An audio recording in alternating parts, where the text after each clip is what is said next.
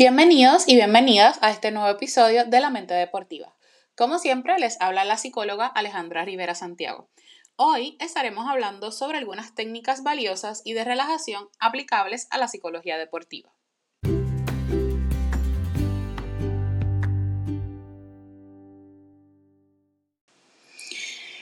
En el pasado episodio de este podcast dialogamos sobre la ansiedad precompetitiva y el estado de flow en los deportes. En el mismo les mencioné algunas técnicas que podemos utilizar para alcanzar un nivel de activación óptimo y poder manejar la ansiedad precompetitiva. En este episodio las voy a mencionar nuevamente y profundizaré en ellas para que puedas ponerlas en práctica con mayor facilidad y confianza. Es importante recalcar que todas estas técnicas requieren de práctica constante y que cuando las realices debes realizarlas con intención. De la misma manera, además de ayudarte con la ansiedad precompetitiva y con la activación, te pueden ayudar a aumentar tu autoconfianza. Teniendo esto en mente, hoy estaremos hablando de técnicas como la visualización, la respiración diafragmática, las autoverbalizaciones positivas, la relajación progresiva de Jacobson y el entrenamiento autógeno de Schultz. Más adelante voy a definirlas para que puedas ponerlas en práctica. Cuando hablamos sobre técnicas de la psicología que son aplicables al deporte, nos referimos a esas técnicas que se pueden utilizar en ramas de la psicología como la consejería o la psicología clínica. Pero que si las ajustamos un poco, también las podemos aplicar al deporte y son sumamente funcionales. La psicología deportiva no se aleja demasiado de las situaciones de la vida diaria que viven los y las atletas. Al contrario, es sabido que esas situaciones pudieran afectar lo que es el rendimiento deportivo. Es por esto que las siguientes técnicas valiosas que te voy a compartir de la psicología en general te pueden ayudar a, mejorar tu rendimiento en general. Primero que nada, es importante estar bien preparado o preparada para la competencia. A mayor preparación, menor va a ser el miedo al fracaso en la competencia. Segundo, es importante saber que los nervios son naturales Simple y sencillamente significa que lo que estamos haciendo verdaderamente nos importa. Así es que no debemos dejarnos guiar por esos, por esos nervios. Debemos hacer una alianza con la ansiedad. En lugar de querer eliminarla, es mejor si entonces comenzamos a manejarla para alcanzar un mejor rendimiento. Y sobre cómo mejorar eh, o manejar la ansiedad, hablé en el episodio anterior. Respirar profundo y con calma. Realizar estos ejercicios de relajación profunda ayuda a calmar los nervios, a aclarar nuestra mente y a reducir la tensión física. Es importante también mantenernos en el aquí y el ahora. Esto es fundamental. Y nos dice la literatura que produce resultados mucho más favorecedores porque ir al futuro hace un llamado a que la ansiedad tome parte en el asunto, a que los nervios sean mayores y no los podamos controlar. Por último, debemos mantenernos en el canal de pensamientos positivos. El autodiálogo positivo te puede mantener enfocado o enfocada en tus metas en cuanto a la competencia e incluso hasta los entrenamientos.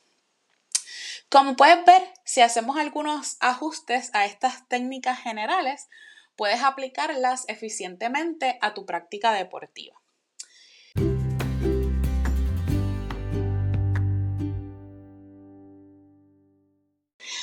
¿Qué son entonces las técnicas de relajación? Estas técnicas son una gran manera de ayudar a controlar el estrés o la ansiedad precompetitiva. Estas técnicas pueden reducir los síntomas del estrés y ayudarte a disfrutar de una mejor calidad de vida y de un mejor rendimiento. Es un proceso que disminuye los efectos del estrés en tu mente y cuerpo y que puede ayudarte a lidiar con el estrés cotidiano y con la ansiedad precompetitiva. ¿Cuáles son algunos beneficios de implementar estas técnicas de relajación en tu entrenamiento?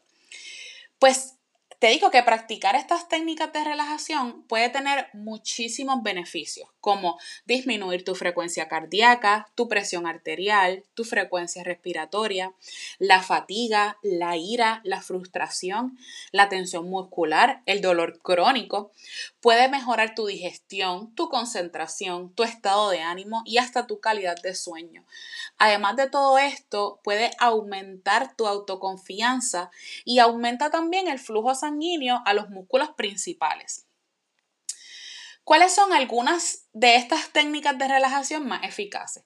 Como te dije anteriormente, vamos a hablar sobre algunas y las voy a definir un poco y a explicarlas un poco para que puedas ponerlas en práctica.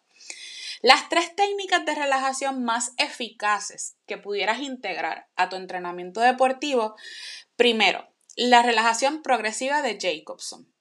Esta técnica en particular se caracteriza por la concentración en tensar lentamente cada grupo muscular y luego relajarlo.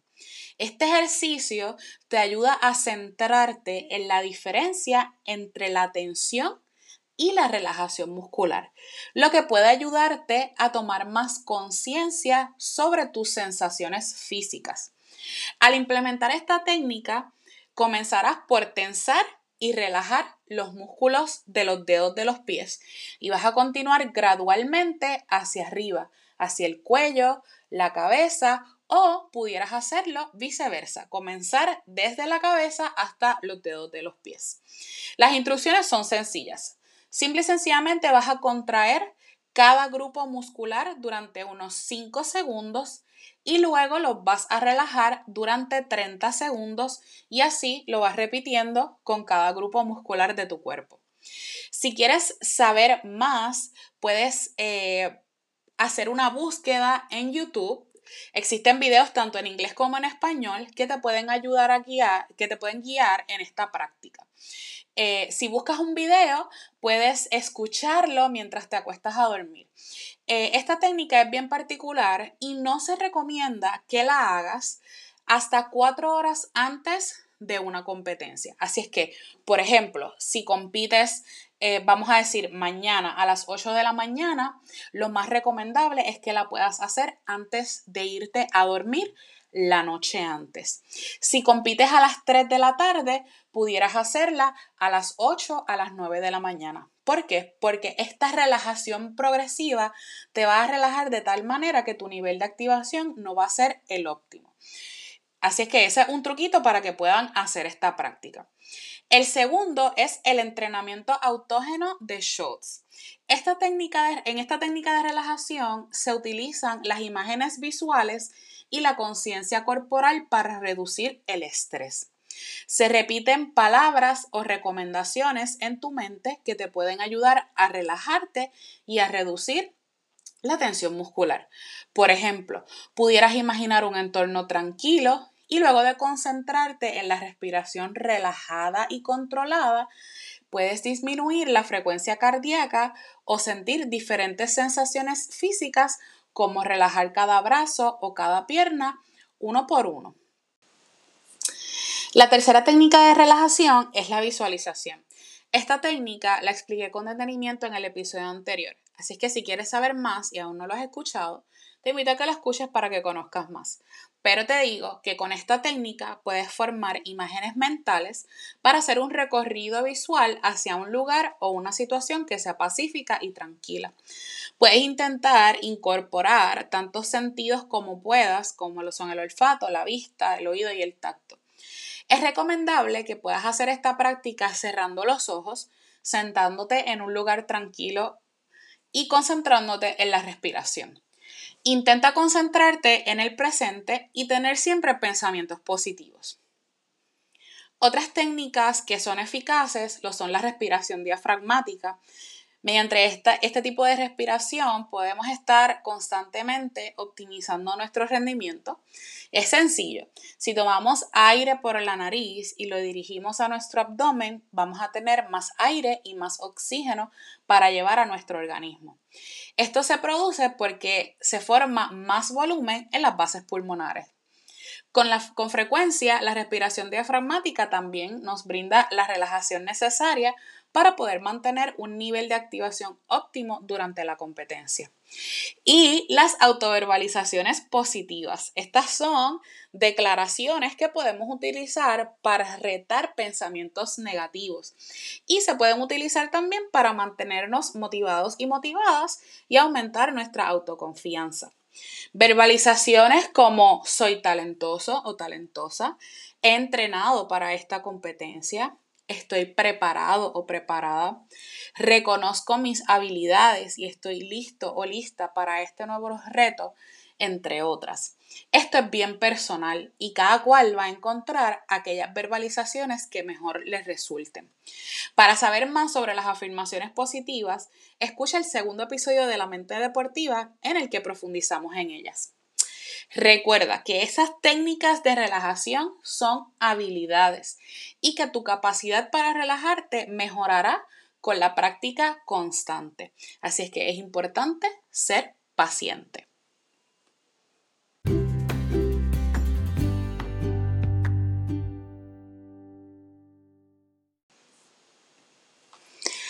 Antes de cerrar este episodio de la mente deportiva, como siempre, les agradezco infinitamente por escuchar y les invito a que permanezcan pendientes a nuevos episodios cada dos viernes. Para el próximo viernes 1 de abril estaré dialogando sobre motivación, concentración y enfoque y también sobre el mindfulness en el deporte. No se lo van a querer perder. Ahora me despido esperando que hayan disfrutado el episodio, deseándoles que se encuentren en salud que estén bien y que vive el deporte.